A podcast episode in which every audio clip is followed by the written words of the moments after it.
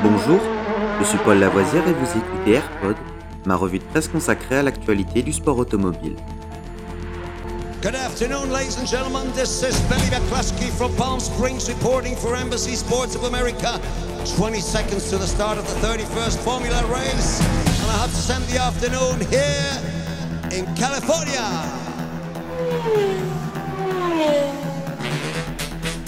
AirPod, c'est toute l'info et rien que l'info. Un édito des meilleures sources au cœur du sport automobile. Au sommaire de ce AirPod du 19 avril, notre 72e épisode. Formule 1. Hamilton dans le simulateur Mercedes pour aider son équipe. Lewis ne va pas ménager ses efforts au cours des prochains jours pour permettre à Mercedes de trouver plus de performances sur sa W13, le Britannique ayant déjà planifié des sessions dans le simulateur de l'équipe à Brackley.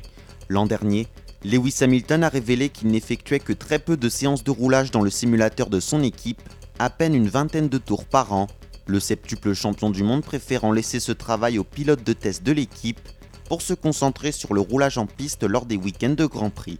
Mais le discours d'Hamilton a quelque peu évolué depuis, et le Britannique n'hésite plus désormais à passer par le simulateur pour trouver de la performance.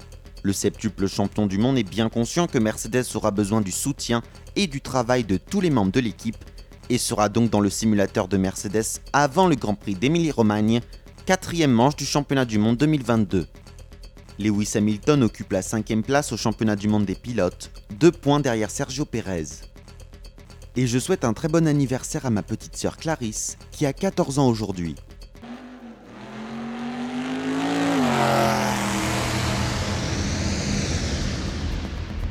Cet épisode de Rallyfan est fini pour aujourd'hui. Vous pouvez retrouver Rallyfan sur YouTube et sur toutes les applications de téléchargement de podcasts. N'hésitez pas à vous abonner.